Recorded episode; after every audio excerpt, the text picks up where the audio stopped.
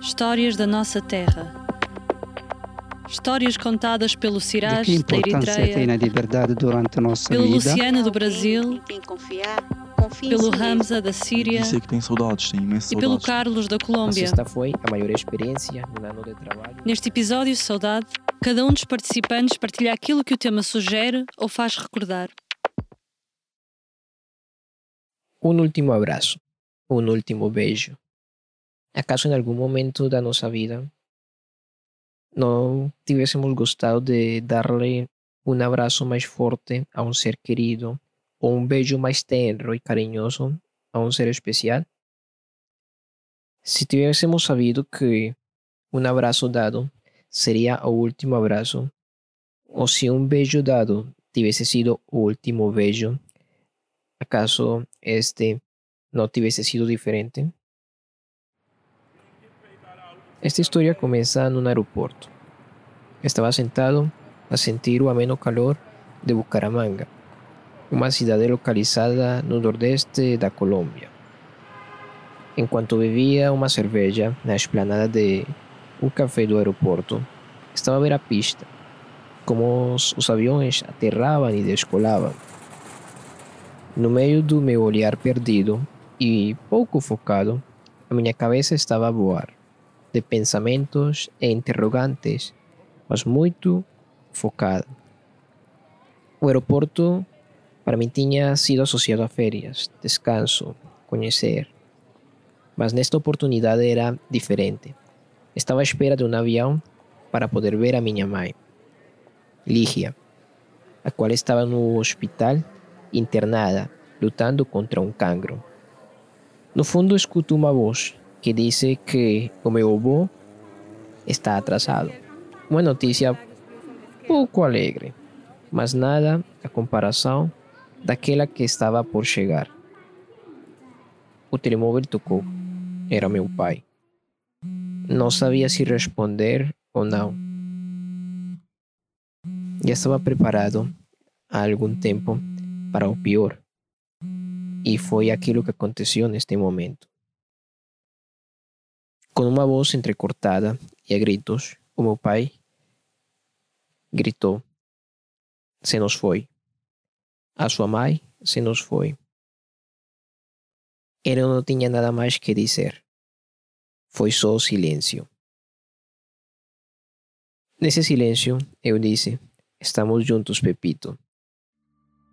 Depois de desligar, as lágrimas chegaram no rosto. Saía em abundância, sem parar. A tristeza abundava e o coração de rastos. Pensava no último abraço, no último momento que tinha estado com a minha mãe. Em nenhum momento pensei que esse seria o último abraço, de haver sabido hubiese sido diferente. Se calhar tivesse sido um abraço eterno, um abraço de não minutos, sino de horas. Enquanto meus olhos choravam, olhava muitos rostos de pessoas que estavam a ver para mim. Parecia que o aeroporto ficou em silêncio e se paralisou, e nesse momento, no silêncio, encontrei apoio naqueles rostos desconhecidos presentes no aeroporto, e no meio senti a memória viva desse último abraço, desse último beijo, desse último sorriso.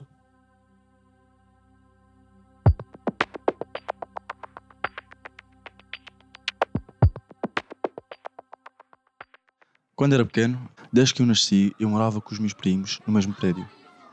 Os meus primos todos. Éramos 50 e tal. Éramos muitos.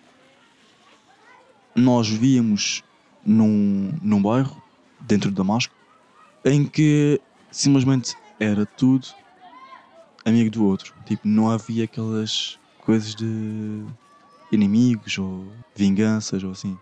Ainda me lembro que eu e os meus primos ficávamos tipo até à uma, duas da manhã a brincar na rua, no prédio. Éramos. Eu até agora me lembro. Somos quatro pessoas que éramos um grupo que se dava muito bem, nunca se deu mal.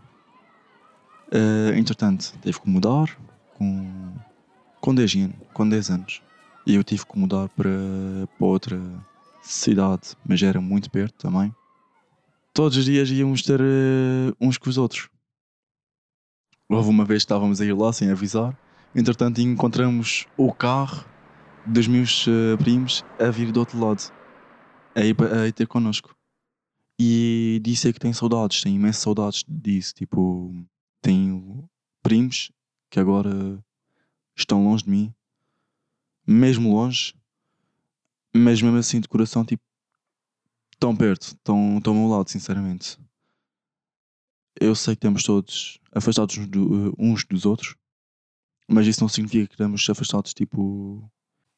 Eles continuam no coração, eles continuam no coração.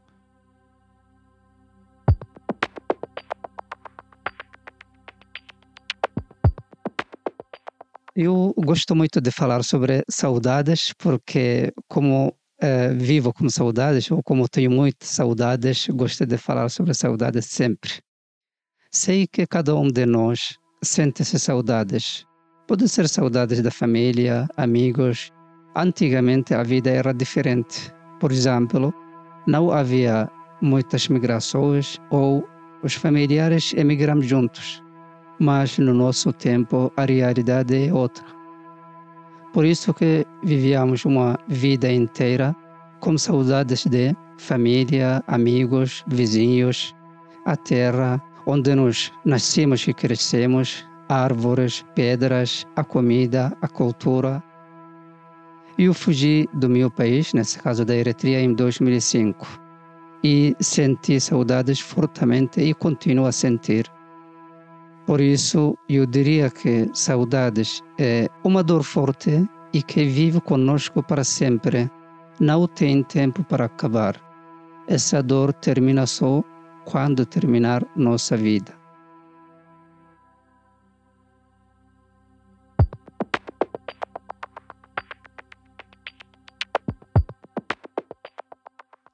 Saudade é você viver o seu presente lembrando de algo muito bom que passou do seu passado.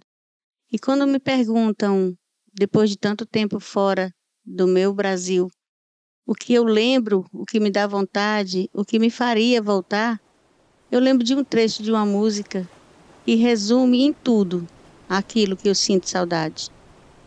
Para quem não sabe, Itapuã é uma bela praia na orla de Salvador, a cidade em que eu morei antes de sair do Brasil e que fez parte de um período maravilhoso na minha vida. E isso eu sinto saudade, isso alimenta a saudade do Brasil. Passa uma tarde em Itapuã, ao sol que arde em Itapuã, ouvindo o mar de Itapuã, falar de amor em Itapuã. Este foi o episódio Saudade, do podcast Histórias da Nossa Terra, uma parceria entre o JRS Portugal, uma organização internacional católica com a missão de servir, acompanhar e defender migrantes e refugiados, e Ambigular, uma plataforma que conta histórias do ponto de vista de quem as vive. Sabe mais sobre nós em www.jrsportugal.pt e em www.ambigular.org. Estamos também em qualquer aplicação de podcast.